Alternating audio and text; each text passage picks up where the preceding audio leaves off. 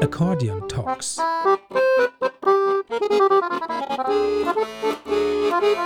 Gespräche über ein besonderes Instrument. Hallo Laura. Hallo Tina.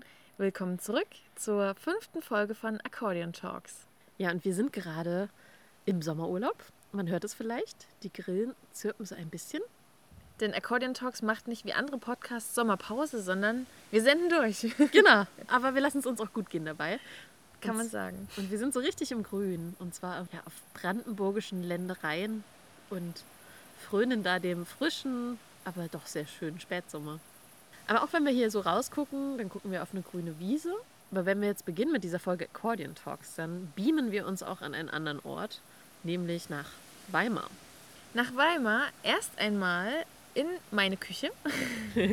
Denn dort durften wir mit unserem heutigen Gesprächsgast Alan Byrne sprechen. Ja, das war ganz schön verrückt. Da saß ich dann in deiner Küche, aber vor allem saß dann einfach Alan Byrne in seiner Küche, als wäre es das Normalste der Welt. Und es war wirklich super nett und entspannt mit ihm. Es war irgendwie das Normalste der Welt dadurch, weil man sich mit ihm einfach total nett unterhalten konnte und er uns sehr tolle und tiefe Einblicke auch gegeben hat in die Welt seines Akkordeons, möchte ich mal sagen. Also seiner Sicht auf das Akkordeon und die Welt des Klezmer und der jiddischen Musik. Und das Tolle ist auch, dass Alan Byrne ist auch so eine Art Musikphilosoph eigentlich, kann man fast sagen.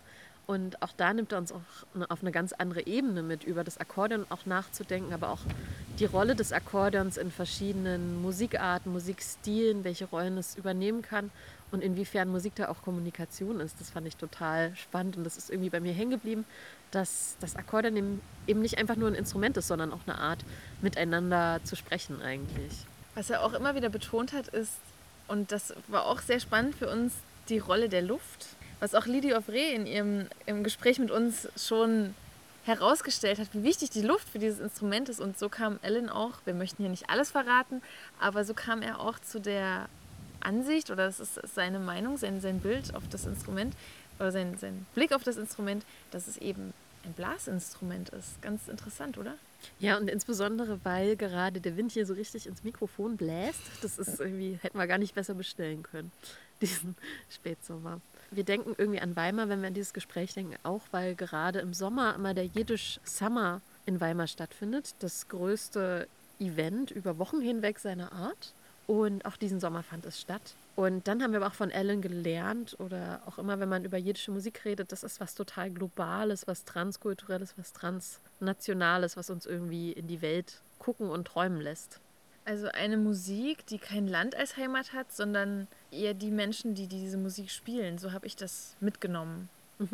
Und was Ellen auch sagt, für ihn ist das Akkordeon ein Reisepass eigentlich in die ganze Welt gewesen. Und das ist eigentlich eine schöne Botschaft, die er uns da mitgibt.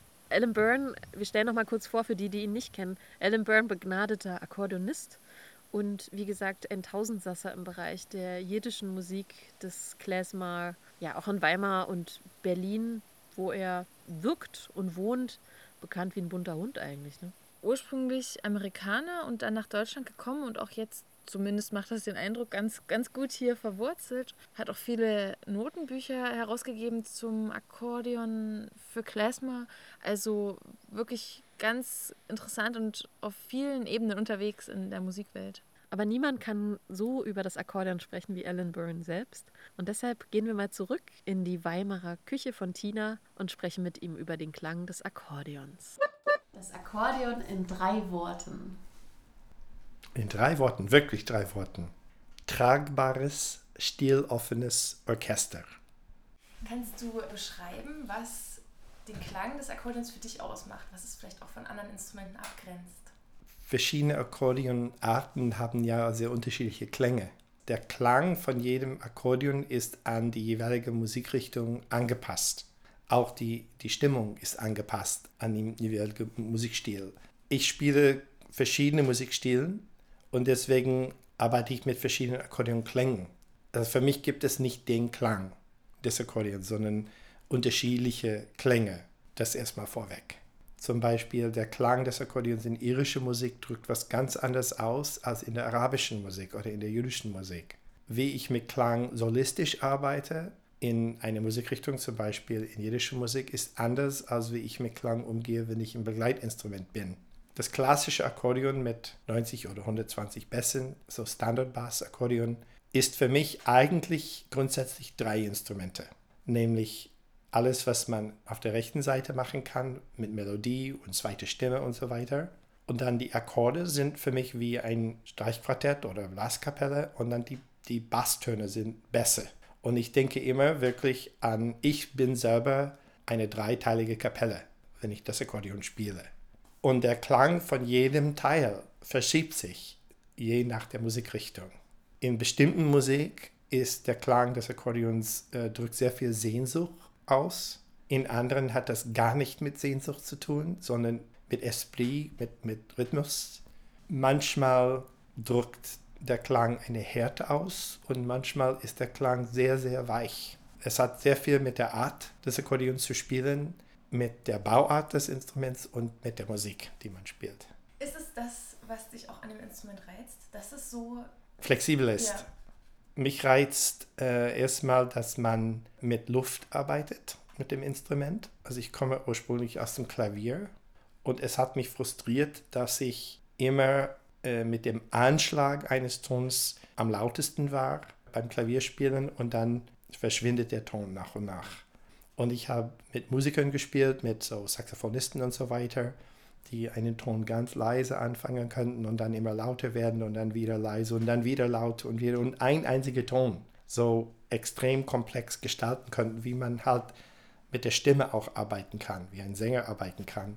Und das hat mich gereizt. Das wollte ich unbedingt tun können am Anfang. Und dann wollte ich ein Instrument haben, das quasi wie ein Pass ist Reisepass in ganz viele Musikrichtungen.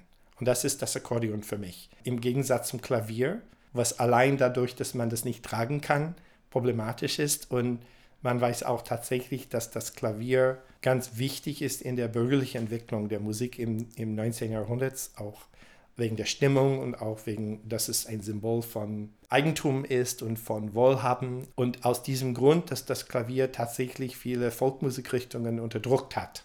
Das Akkordeon unterdrückt bestimmte Sachen in Folkmusikrichtungen auch wegen der Stimmung und auch wegen, sagen wir, dem Zwang, immer Akkorde zu spielen oder vermeintlich.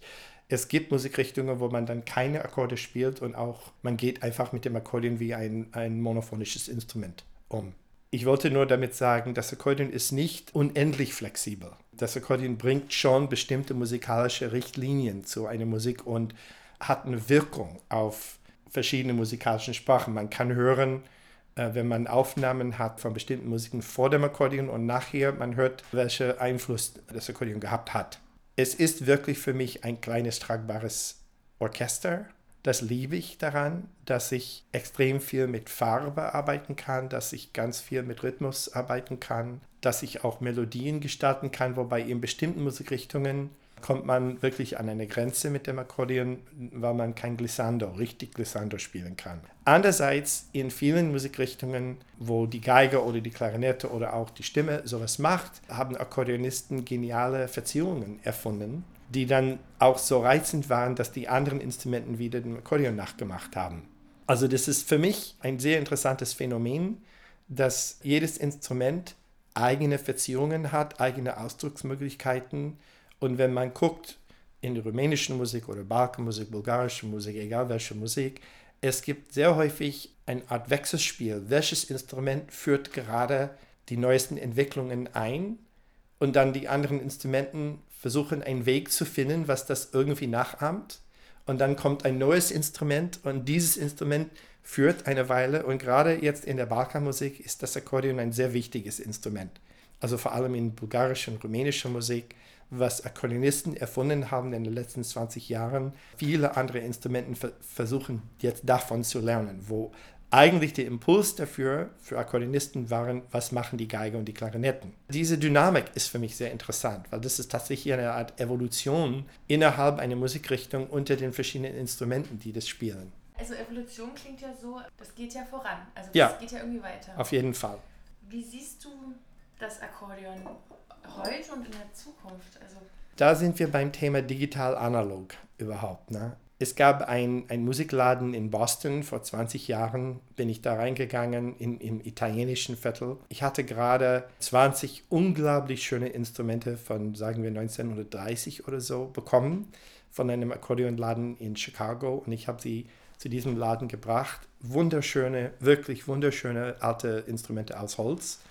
Da bin ich da reingegangen und habe gesagt, was, was soll ich mit diesen Instrumenten machen? Und die haben gesagt, in ein Lager stecken und das Lager anzünden, weil niemand möchte so alte Zeug mehr haben. Was möchte man heute haben? MIDI-Keyboards und MIDI-Akkordeons und so weiter. Und es gab eine Phase, wo auch sehr gute Akkordeonisten gedacht haben, das ist die Zukunft. Und ich glaube, nicht nur in diese Musikrichtung, sondern überall wird wieder entdeckt zurzeit, wie schön Analoginstrumente und alles analog ist. Es ist tatsächlich so, dass die Komplexität an Klang, an Gestalten von Klang bei einem Analoginstrument viel größer ist als bei einem Digitalinstrument. Und deswegen dauert es aber länger, wirklich ein Analoginstrument zu beherrschen, weil man hat mit Parametern umzugehen, die mit einem Digitalinstrument, die sind schon fertig für dich. Du musst nur auf den Knopf drücken und man hat schon einen schönen Klang. Bei einem Analoginstrument, zum Beispiel Geige oder sowas, allein einen ersten schönen Klang hinzukriegen, dauert Jahre okay, das Akkordeon ist irgendwo dazwischen, aber wenn man das Akkordeon tatsächlich in eine Musikrichtung einsetzt, dann hat man mit diesen Nuancen wieder zu tun. Und das dauert auch Jahre. Ich hoffe, dass die Zukunft der Musik, mindestens ein Teil von der Musik, mit Nuancen, mit Schattierungen zu tun hat.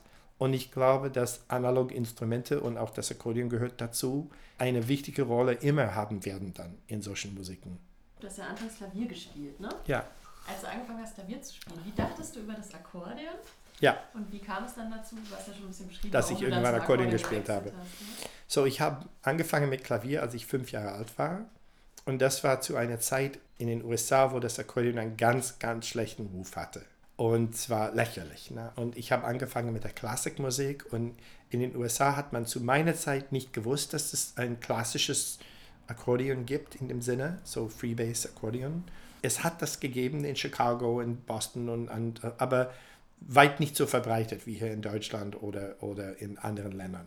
In Amerika war das Akkordeon ein Polka-Instrument und irgendwie in den 50er Jahren gab es eine große, große Werbung. Du kannst mit einer Stunde Musiker werden. Du nimmst eine Stunde Akkordeonunterricht und dann bist du Musiker. Es war einfach eine Modeerscheinung. Millionen von jungen Menschen haben diese eine Stunde gehabt und haben ein tolles Instrument gekauft. Und dann waren auch Millionen sehr, sehr, sehr schlechte Musiker überall. Also bei Jam-Sessions in Irish Music oder, oder allen möglichen Musikrichtungen, Akkordeonisten waren überhaupt nicht willkommen, weil man wusste, die sind schlechte Musiker.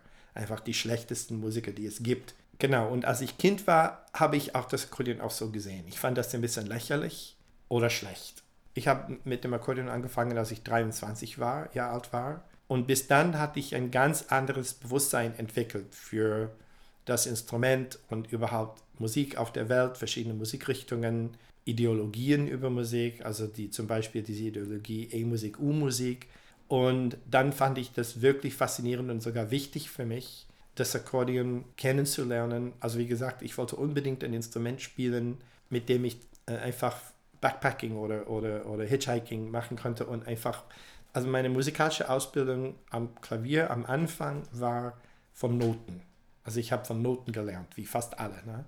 Und irgendwann habe ich verstanden, dass die meisten Menschen auf der Welt Musik lernen nicht von Noten, sondern vom Gehör.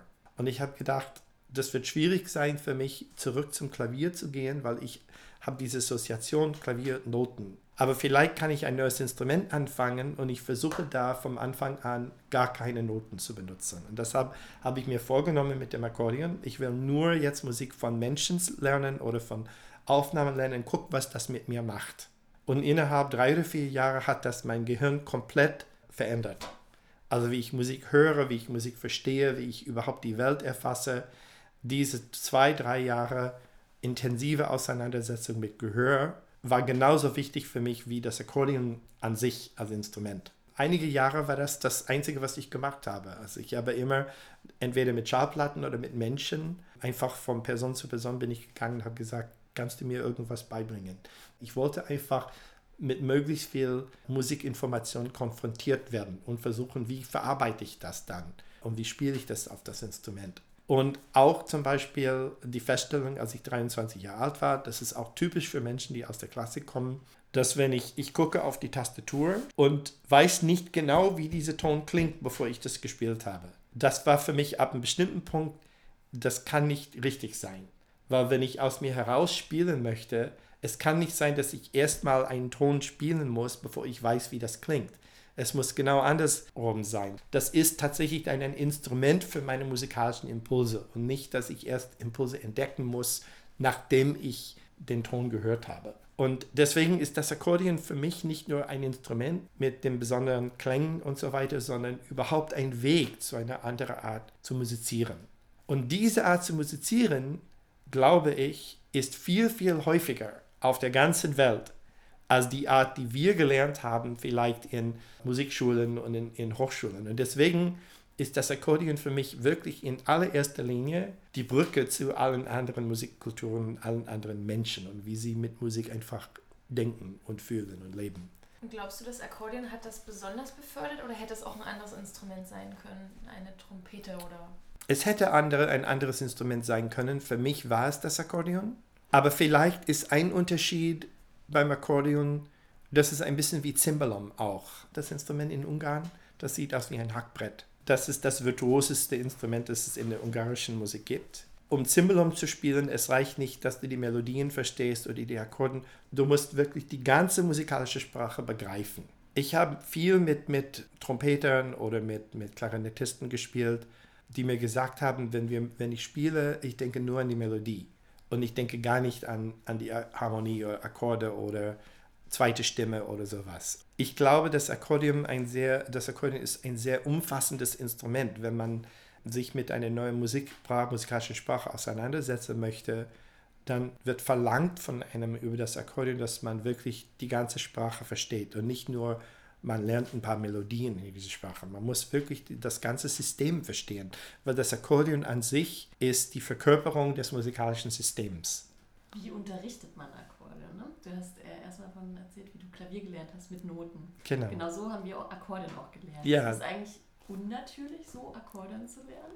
Nur das ist natürlich für unsere Kultur, aber für, für die meisten Musikrichtungen auf der Welt ist es absolut unnatürlich. Wobei das nicht unbedingt schlecht ist, ich glaube, Notenlernen und vom Notenspielen viel mit der wirtschaftlichen Realitäten in unserer Welt zu tun haben.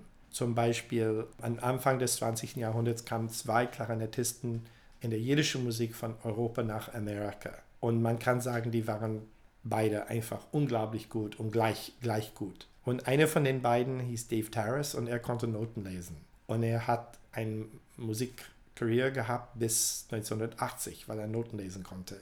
Der andere, Naftali Brandwein, konnte keine Noten lesen und nach fünf Jahren, er konnte den Weg in das amerikanische Musikleben und das System nicht reinfinden. Und dann hat er nie wieder gespielt quasi. Ne? Also das Überleben mit Noten hat viel mit der Art, als Musiker zu arbeiten zu tun in unserer Gesellschaft.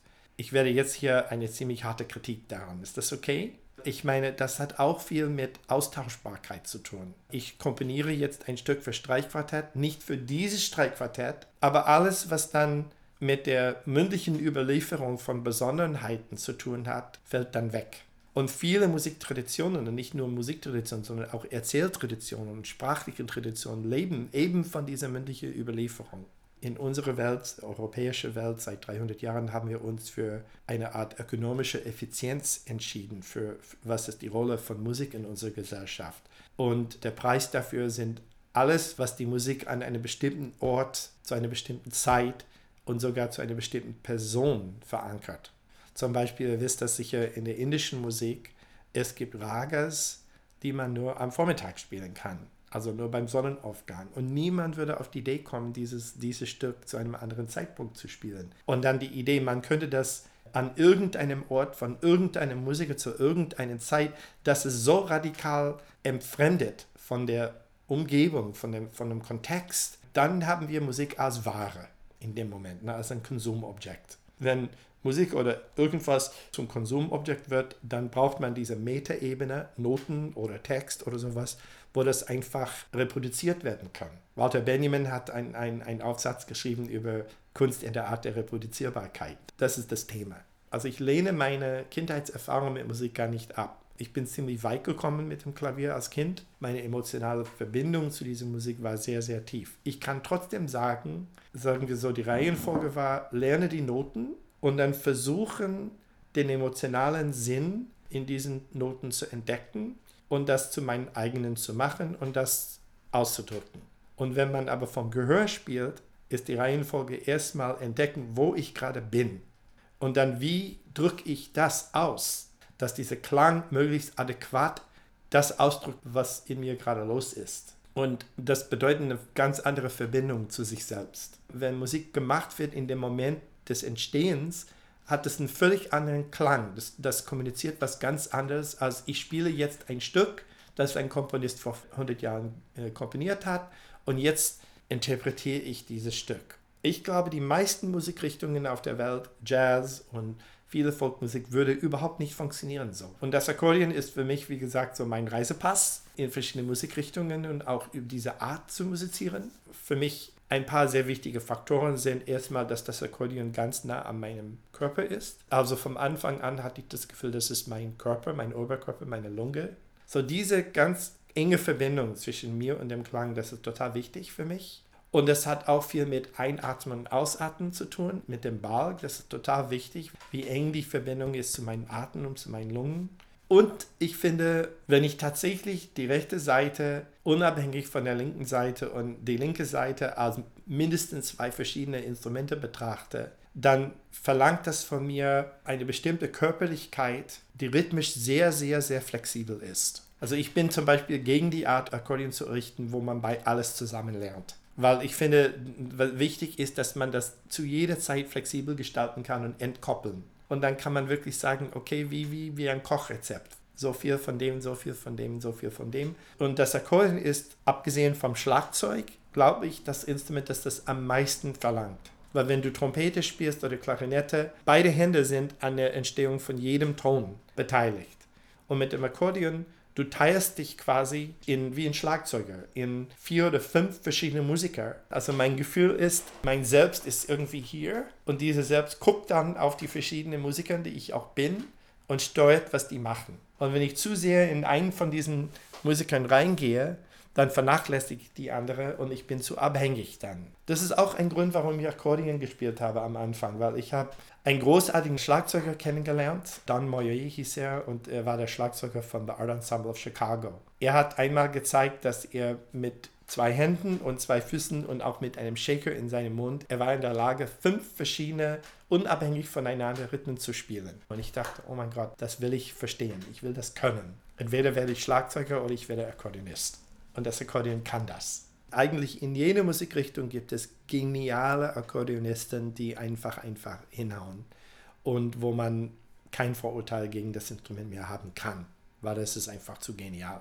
Und es gibt auch also die Möglichkeit dann das Instrument zu entdecken in eine Musikrichtung, die man schon gern hat oder einfach ganz neue Musikrichtungen entdecken. Ist es mir mehrmals passiert, ich sage das jetzt nicht als Selbstlob, aber die vielen Jahre ich habe, ich weiß nicht wie viele Mails und, und Briefe bekommen von Menschen, die sagen, ich habe das Akkordeon immer gehasst, bis ich gehört habe, wie du gespielt hast und Jetzt finde ich das faszinierend, ich will es unbedingt lernen. Ich behaupte nicht, dass ich einer der besten Akkordeonspieler auf der Welt bin, aber das hat genug gereicht, um die Menschen zu begeistern für das Instrument.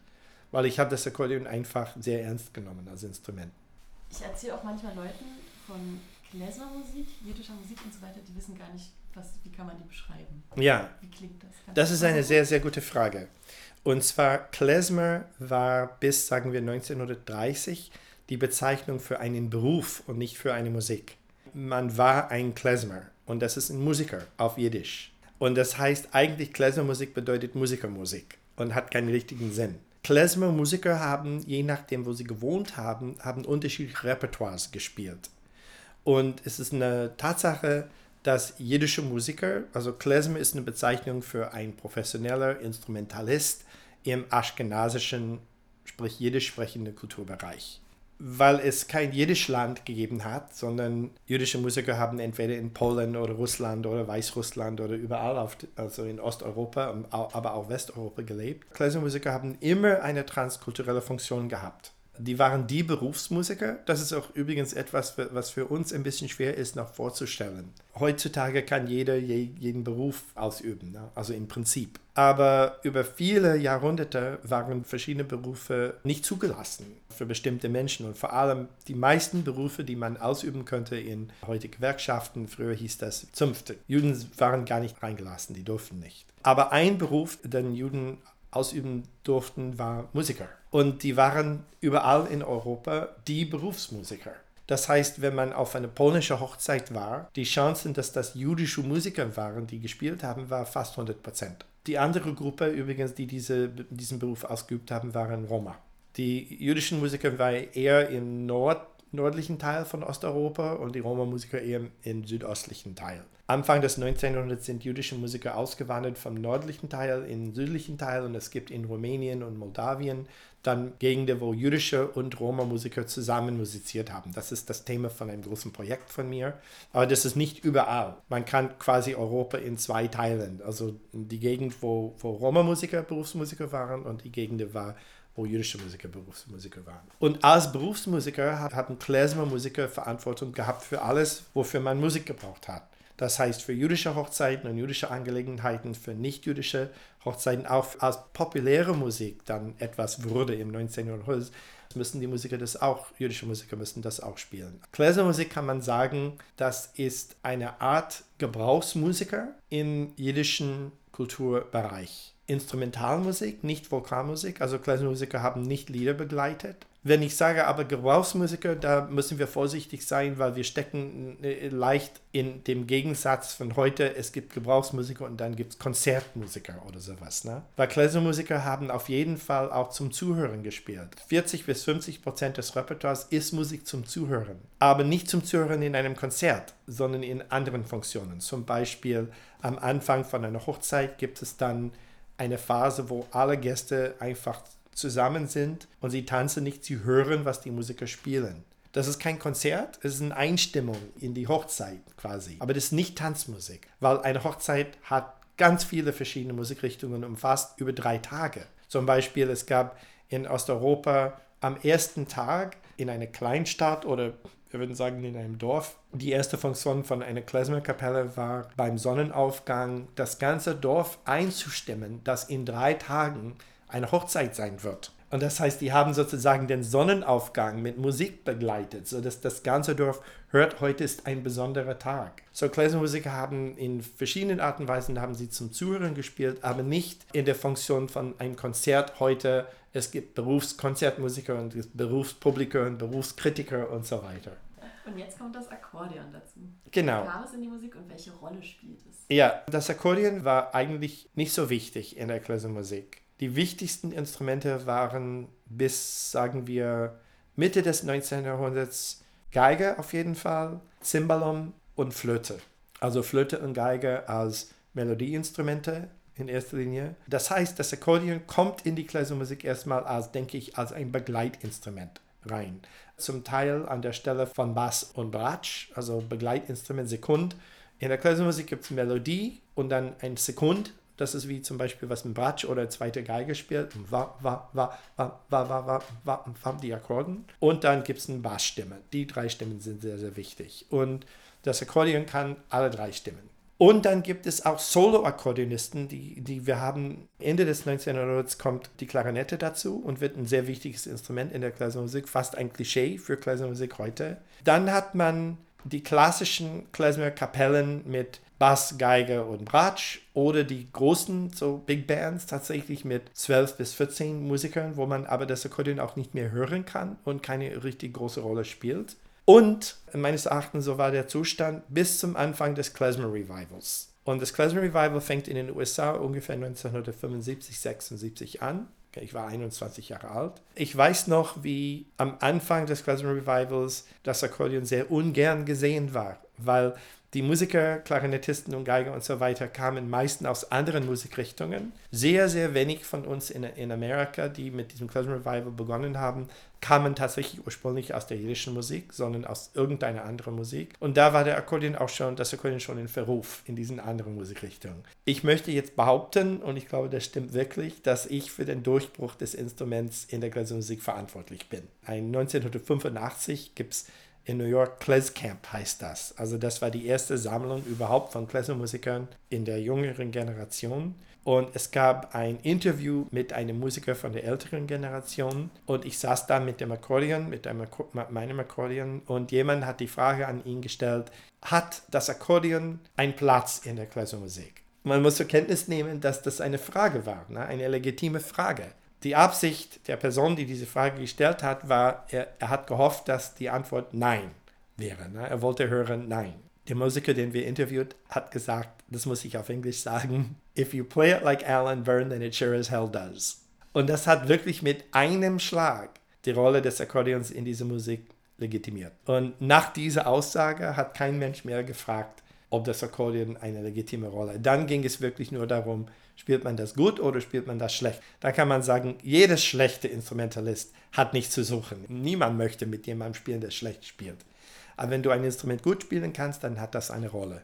Ich komme auch an Grenzen. Es gibt bestimmte Sachen, die ich unbedingt mit dem Akkordeon machen möchte, was aber nicht geht. Zum Beispiel zurzeit versuche ich Makam zu lernen. Das ist eine Grenze für mich auf jeden Fall. Dafür hat aber das Akkordeon auch andere Möglichkeiten, die andere Instrumente nicht haben. Ich meine, wenn ich jetzt Klarinette spielen würde, würde es mich total frustrieren, dass ich die Bassstimme nicht spielen kann und die, die Akkord, zweite Akkordestimme nicht spielen kann. Es gibt kein Instrument, das alles kann. Und dann muss man einfach sich abfinden mit den Grenzen, mit den Möglichkeiten und mit den Grenzen von jedem Instrument. Wenn du einen Workshop gibst mit dem mhm. Akkordeon, wir haben ja schon ganz viele Sachen, die du besonders findest am Akkordeon, mhm. wichtig und anders. Was findest du wichtig in einem Workshop zu vermitteln? Das hat sehr viel mit den äh, Workshop-Teilnehmern zu tun, wo sie herkommen, was sie können und so weiter. Es ist schwer für mich, eine allgemeine Antwort darauf zu geben. Ich versuche grundsätzlich das Instrument in all seinen Möglichkeiten zu verstehen und zu lieben nicht als nur ein Begleitinstrument, nur ein Melodieinstrument und vor allem nicht, ein, also ich weiß, dass in vielen Musikunterricht in Deutschland man lernt immer zum Beispiel den Ball gleichmäßig zu bewegen. Da schaltest du sofort 90 Prozent der Musik der Welt aus mit diesem Ansatz. Ne? Und das muss man auch aufbrechen. Einfach, dass man versteht, das ist ein Blasinstrument und genauso wie man einen Ton als Sänger oder als Klarinett gestaltet. So macht man das auch mit dem Akkordeon. Also das Akkordeon ist kein Klavier, was zufälligerweise mit Luft betätigt wird, sondern das ist ein Blasinstrument, was zufälligerweise Tasten hat. Das ist genau umgekehrt drum. Ne? Und das versuche ich immer zu vermitteln. Für mich das Wichtigste an musikalischen Ausdruck findet nicht in den Fingern statt. Bei den Knöpfen spielt natürlich eine Rolle, sondern mit dem Balg. Das ist sehr, sehr wichtig. Balgtechnik ist ein Mittel zum sich selbst ausdrücken. Und das ist dann grundsätzlich für mich, was ich vermitteln möchte in Musikunterricht, zu sich zu kommen, zu den eigenen musikalischen Impulsen und wie man dann das Instrument, egal was das ist, als Mittel dient, diese Impulse zu veräußerlichen. Das ist wichtig. Beim zu sich kommen stelle ich mir vor, also gerade wenn man in der Gruppe spielt, das hat ja auch damit zu tun, wie man mit den anderen interagiert. Ja, also, und das Akkordeon als kleines Orchester braucht ja die Gruppe gar nicht ganz unbedingt. Aber wie würdest du sagen, warum und an welcher Stelle braucht es sie dann doch? No, man kann solistisch spielen. Also das, das ist einfach eine andere Sache. Entschuldigung, ich wollte jetzt gerade was sagen, was wahrscheinlich gar nicht passt in, die, in die Sendung. Dazu. ich meine, ich kann Sex alleine haben. Wozu brauche ich eine zweite Person? Oder eine dritte oder eine vierte Person? Das sind einfach unterschiedliche Erfahrungen. Aber ich brauche nicht unbedingt eine zweite Person, um ein sexuelles Erlebnis zu haben.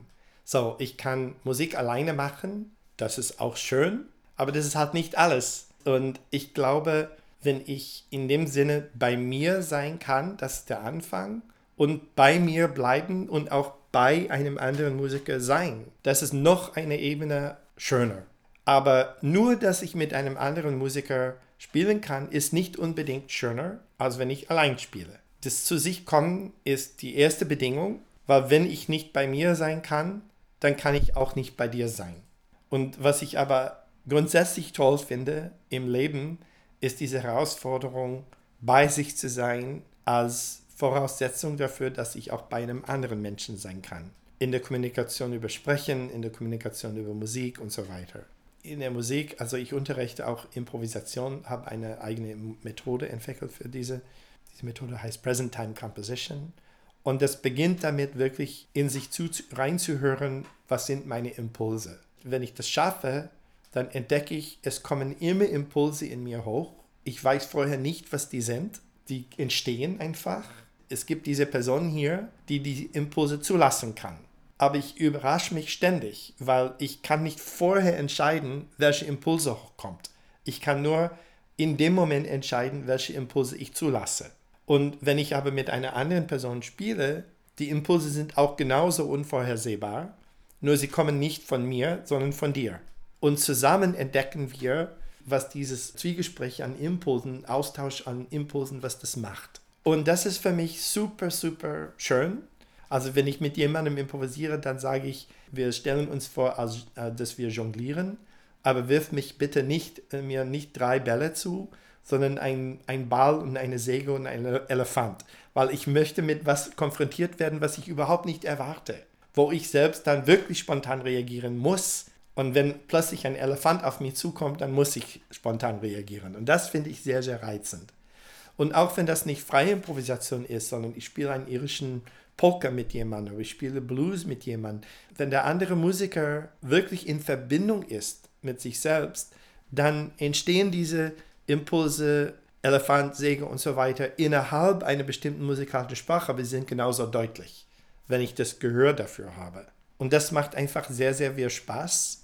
Okay, und jetzt auf einer sehr philosophischen Ebene finde ich das wichtig, dass wir uns verständigen können in Gruppen und nicht nur, dass wenn man mich allein lässt, dann komme ich mit mir selbst klar. Das ist auch wichtig, dass ich mit mir selbst klarkommen kann, aber in, vor allem in unserer Welt heute ist es sehr, sehr wichtig, dass ohne vorher einen Vertrag unterschrieben zu haben, wie wir miteinander spielen, dass wir das verhandeln können in dem Moment.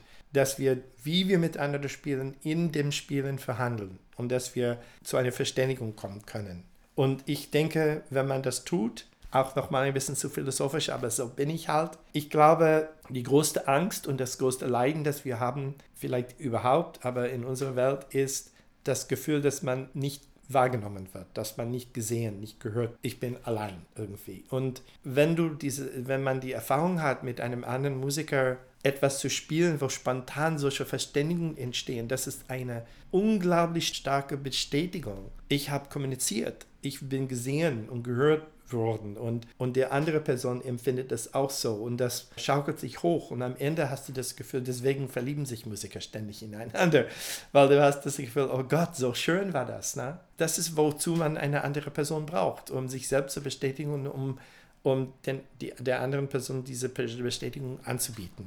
Das hat nicht mit Akkordeon direkt zu tun, aber mit Musizieren. Aber zum Thema Akkordeon und Musizieren. Ja. so wie wir mit dem Akkordeon aufgewachsen sind. Ja. Das ist eigentlich was ganz anderes. Ja. Das sehr oft praktiziert wird. Das heißt, wir gehen in Musikschule oder in Musikverein und da spielt man Akkordeon mit einem Akkordeonlehrer, um danach in einem Akkordeonorchester zu spielen. Ja. Und auf keinen Fall mit anderen Instrumenten zu Ja. Und auf keinen Fall spontan und improvisieren. Das ist alles sehr traurig, muss ich leider sagen. Ja. Es tut mir Was- leid, dass ihr das. Es tut mir das sehr leid, dass ihr das durch. Wir zum Beispiel, wir, wir merken das jetzt, ne? Also wo wir uns mit dem Thema beschäftigen und auch mal in anderen Kombinationen spielen, reflektiert man dann erstmal, ach, das geht Das also liegt, auch so. das liegt daran, das liegt an Lehrern, die selbst mit einer flexibleren Art Musik zu machen nicht klarkommen und deswegen bestimmen sie die Rahmenbedingungen, so dass so ein Moment nicht entstehen kann, wo sie selbst nicht wissen, was sie zu tun haben. Das ist der Grund. Es ist einfach natürlich vielleicht ein bisschen stärker in Deutschland als in anderen Ländern, dass man irgendwie den Zwang hat, dass die Gruppe ruhig funktioniert zusammen, dass der Lehrer, die Lehrerin im Voraus weiß, was kommt, dass man nie Gesicht verliert, dass man den Studenten nie in eine Rolle bringt, wo der Student vielleicht Gesicht verlieren kann. Das hat auch viel mit, hier werde ich mich ein bisschen weit aus dem Fenster lehnen, aber ich glaube, das hat viel mit evangelischer Kultur zu tun, weil da ist die Bescheidenheit ganz wichtig, dass man nicht Angeber sein soll, sondern man soll sich nett fügen in eine Gruppe und nicht zu weit hinterher und nicht um Gottes Willen auch nicht zu weit vorne sein, weil dann ist man Angeber und so weiter. Und das ist einfach ein, das sind kulturelle Werte in Deutschland, die sich finden in dieser Art von Unterricht. Und ich muss sagen, in Deutschland vor allem erlebe ich das so, dass die absolute größte Angst ist, Gesicht zu verlieren. Und alles, was spontan ist, wo es wirklich darum geht, haben wir uns verstanden, haben wir uns gehört, haben wir uns nicht. Jeder solche Moment ist ein Risiko, stellt ein Risiko dar, dass ich auch vielleicht es nicht geschafft habe. Und bevor ich das Risiko eingehe, wenn ich auf gar keinen Fall Gesicht verlieren kann, dann schalte ich das im Voraus aus. Das ist ein bisschen für mich, wie ich habe viel für Folk-Dance-Gruppen gespielt. Ich liebe Volkstänze und finde es super wichtig für Volkstanz zu spielen, aber oft in einem Volkstanzverein hast du Menschen, die einfach nicht in der Lage sind, spontan sozial miteinander zu, umzugehen diese Struktur zu haben, wo man weiß, ich komme zu einem Abend und an diesem Abend wird entschieden, wer mit wem tanzt und welche Schritte muss man machen. Und ich bin gar nicht mit dir beschäftigt, wie, wie geht es uns jetzt hier, wie wir einander anfassen und wie bewegen, sondern es gibt diese Schrittfolge und wir haben gelernt, das muss so und so und so sein. Eigentlich ist das total unpersönlich. Und, und solange ich in diesem Raster bleibe, dann komme ich nicht in die Gefahr, peinlichen Moment mit dir zu haben, wo du sagst, wie fasst du mich an? Oder hast du nicht gesehen, ich wollte dahin oder sowas. Ne? Deswegen sind, sind Kläsermusiktänze, also Jiddisch-Tänze und auch Sachen wie Tango und Flamenco, aber Tango ist ein sehr, sehr gutes Beispiel, passen nicht zu diesem Folktanzverein, weil das sind einfach viel zu viel wahre Kommunikation und wahre Umgang miteinander wird verlangt davon. Dann muss man durch ganz viele Phasen gehen, wo das nicht klappt. Ich habe gesehen in Berlin, ich lebe ja seit über 30 Jahren in Berlin und ich habe erlebt, wie, wie ganz junge Roma-Musiker, sechs- oder siebenjährige, plötzlich auftauchen mit einem Akkordeon. Das war für mich eine ganz, ganz wichtige Lektion. Also sie haben offenbar ein kleines Akkordeon bekommen zum ersten Mal und wissen überhaupt nichts, wie man das spielt. Und trotzdem stehen sie da wie die Helden und spielen wie die erwachsenen Menschen. Also die spielen einfach Quatsch, Quatsch, Quatsch, Quatsch, Quatsch, aber sehr schnell und mit großem Stil ne? und sehr stolz. Ne? Die Idee, dass man sagen würde, vielleicht sollst du erst mal lernen und dann auftreten, das kommt gar nicht in Frage. Also die Reihenfolge ist erstmal, bin ich da als junger Musiker und ich spiele und spiele und spiele und genauso stolz und heldenhaft wie mein Papa auch. Und dann in zwei Jahren, dann hört man, bisschen mehr musikalischen Stellen und dann noch zwei Jahre vergehen und dann ist es meistens Musik und irgendwann mit 15 oder 16 spielen sie durchgehend unglaublich virtuos. Aber die, die, die Haltung war vom Anfang an gleich. Und die haben diese Haltung, ich bin virtuos, vom Anfang an geübt. Und da ist kein Ethos, was zu denen sagt, stell dich doch nicht so an, du kannst das noch nicht. Ne? Und wir leider in Westeuropa und ich glaube, es ist am schlimmsten in Deutschland. Entschuldigung, ich muss das sagen, obwohl ich kenne mich nicht bei allen anderen Ländern aus, aber es ist auf jeden Fall sehr ausgeprägt schlimm in Deutschland. Dieses stell dich nicht so an und tu nicht, als könntest du und das kannst du nicht und erstmal musst du das können und dann kannst du das mit Stil machen. Das ist falsch. Ich bin wirklich überzeugt, dass das falsch ist. Und das wiederum hat viel mit den Lernen zu tun auch. Ne? Weil wenn, wenn du als Kind wenn du solche Impulse, wenn jemand die unterdrückt hast. Und natürlich ist das immer eigentlich eine Verletzung. Also wenn jemand zu dir sagt, stell dich nicht so an, das verletzt. Vor allem, wenn das von einem, einer Respektperson kommt. Ne?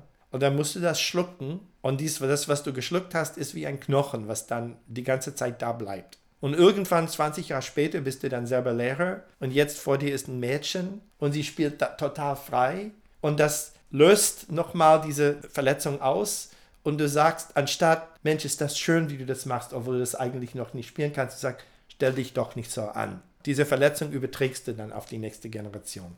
Aber mit Pädagogik hat das eigentlich nichts zu tun. Das, ist, das hat eigentlich mit, mit Psychopathologie zu tun. Nochmal was ganz anderes. Würdest du sagen, das Akkordeon ist ein politisches Instrument? Mhm. Das Akkordeon kann auf jeden Fall politisch sein. Im positiven und auch im negativen Sinn. Beides. Ne?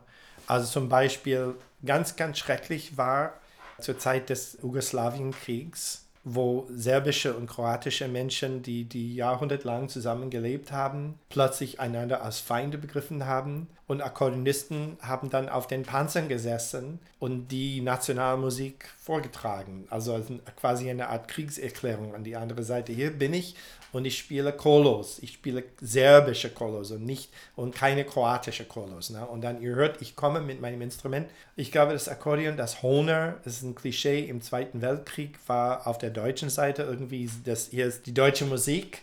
Und Honer war das Instrument, also was ich glaube, das wirklich verkörpert hat.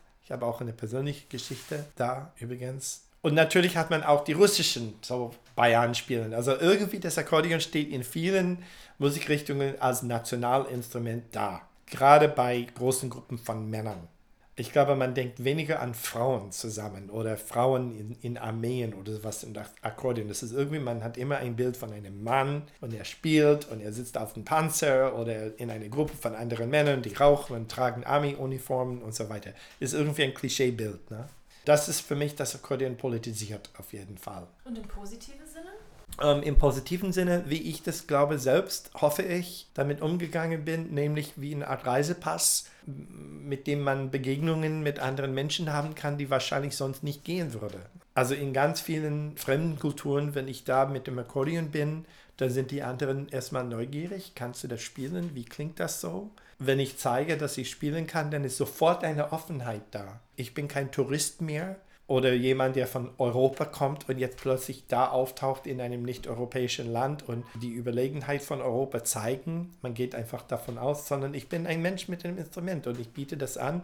Und vor allem, weil ich nicht von Noten spielen muss. Also was nicht geht, ist zu sagen, hast du vielleicht mal die Noten zu diesem Stück, damit ich mitspielen kann. Das ist vorbei dann. Ne? Aber einfach, dass du, dass du, egal welches Instrument spielst, dass du einfach, du tauchst ein und bist mit. Und das Akkordeon ist so in dem Sinn ein sehr positives politisches Instrument, wenn du das hast und du kannst zeigen, dass du so umgehen kannst damit. Das ist sehr, das ist sehr, sehr positiv, auf jeden Fall. Und deine Hona-Geschichte?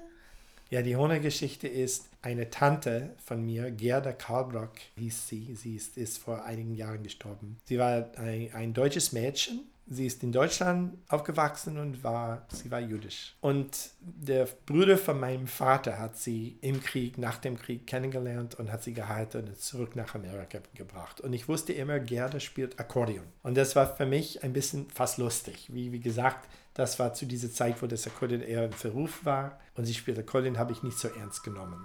Und dann zu meinem 30. Geburtstag ich war bei ihr zu Besuch und dann war ich schon, also ich hatte Akkordeon schon sieben oder acht Jahre gespielt und sie wusste, dass ich Akkordeon spiele und sie sagte, Alan, weißt du was, ich spiele mein altes Instrument gar nicht mehr, vielleicht möchtest du das haben. Und dann bringt sie raus ein Hohner Morino von 1942, also das absolut Spitzenmodell von damals unglaublich schöne Farben und Tastatur und Schieberegister. Kennt ihr das? Hast du, ja, jemals gesehen? Okay, Schieberegister, also so altmodisch.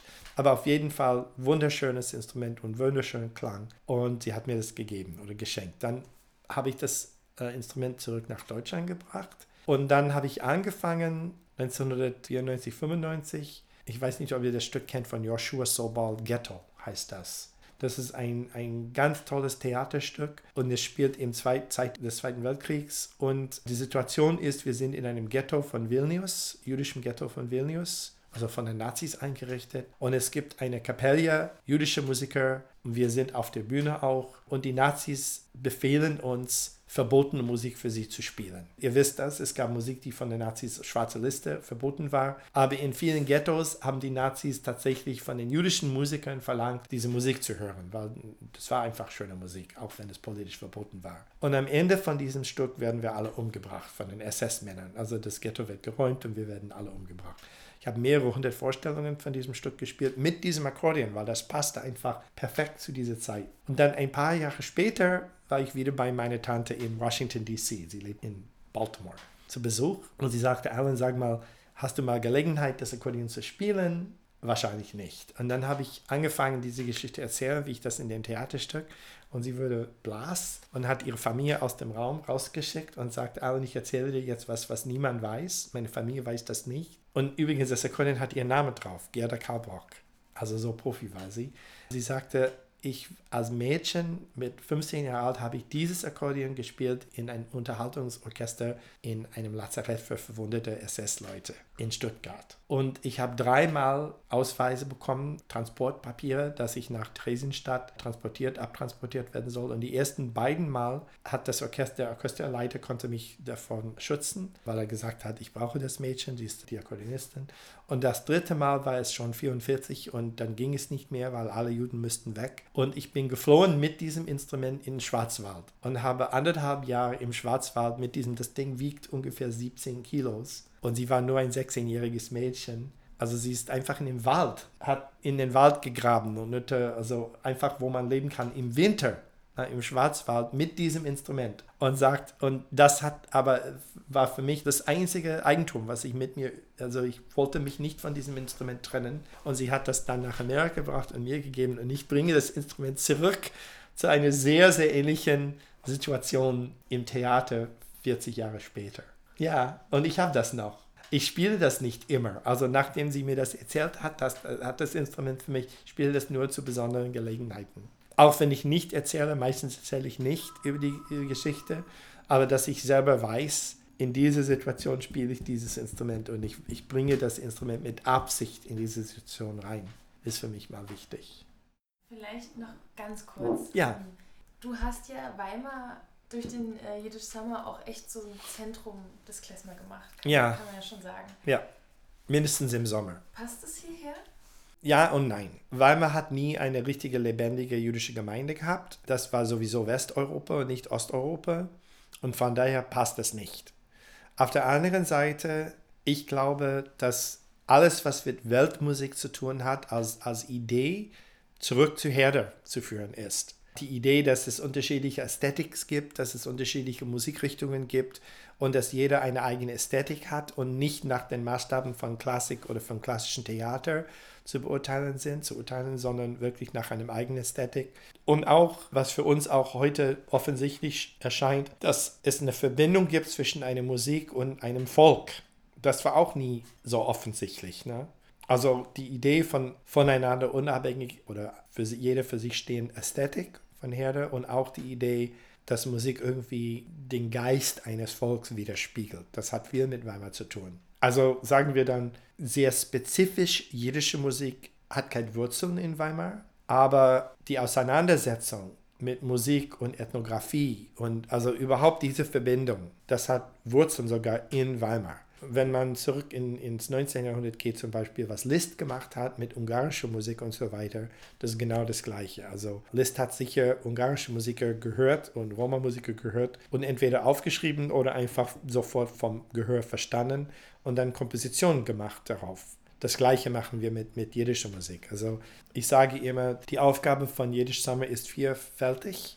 Erstmal Forschung und zweitens dann Vermittlung, drittens Neuschaffung und dann Präsentation. Ohne die Neuschaffung hätte die Forschung keinen Sinn. Und aber ohne die Forschung hätte die Neuschaffung keine Tiefe. Und für mich ist das wie in Jazz. Also wenn ich sage, ich möchte jetzt Jazz, große zeitgenössische Jazzmusiker werden, dann sagen mir meine Lehrer, okay, erstmal Charlie Parker, Louis Armstrong und die Jazzgroßen kennenlernen. Wenn ich jetzt zeitgenössischer klassischer Komponist sein werde, dann ich muss auf jeden Fall Bach kennenlernen die Idee ist nicht, dass ich Musik im Stil von Bach komponiere, aber wenn ich mich mit Bach nicht auseinandergesetzt habe, dann kann meine Musik als zeitgenössische Musik kann, äh, die richtige Tiefe nicht haben. So das Tauchen in die Geschichte und Kultur, Ethnographie und so weiter ist nicht für sich selbst, son sondern auch ist, ist die Grundlage für Neuschaffung, die, die Hand und Fuß hat. Das ist wichtig. Und das kann man in Weimar machen. Und in Weimar, also einfach die Infrastruktur in Weimar, dass wir diese Musikschule im Sommer mieten können,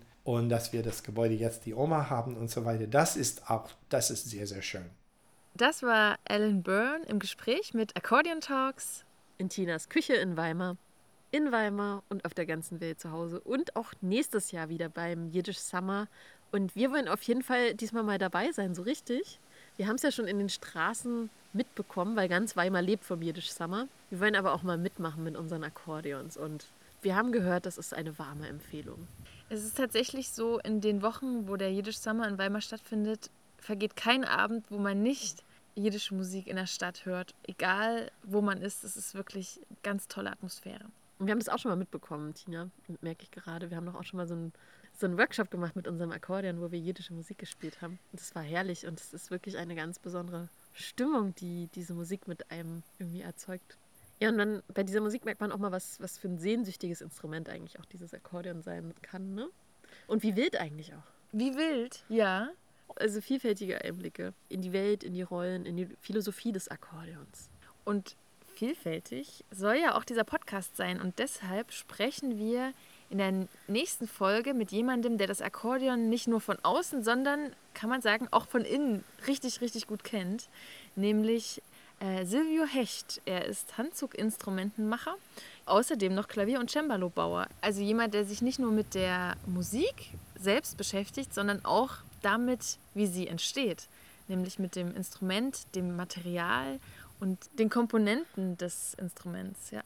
Und das ist, das ist spannend, weil wer schon mal in ein Akkordeon reingeguckt hat, also ich bin immer völlig verwirrt, wie man so ein Ding bauen kann, wie man so ein Ding halten kann, reparieren kann und so weiter. Das ist schon eine kleine Wundermaschine eigentlich. Deshalb super spannend, dass du, du warst auch bei ihm in der Werkstatt.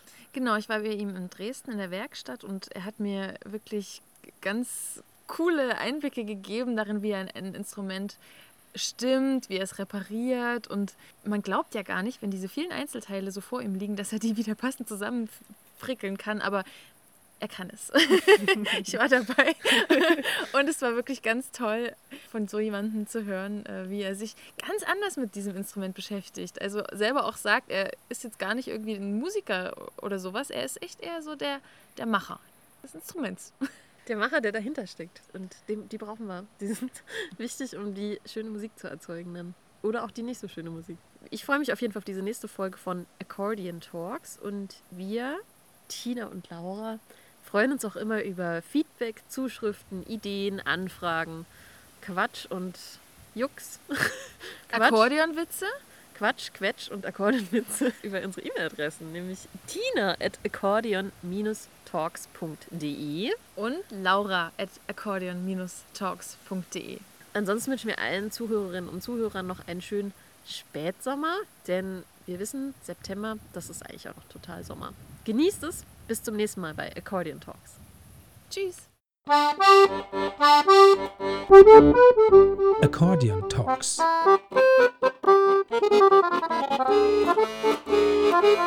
Gespräche über ein besonderes Instrument.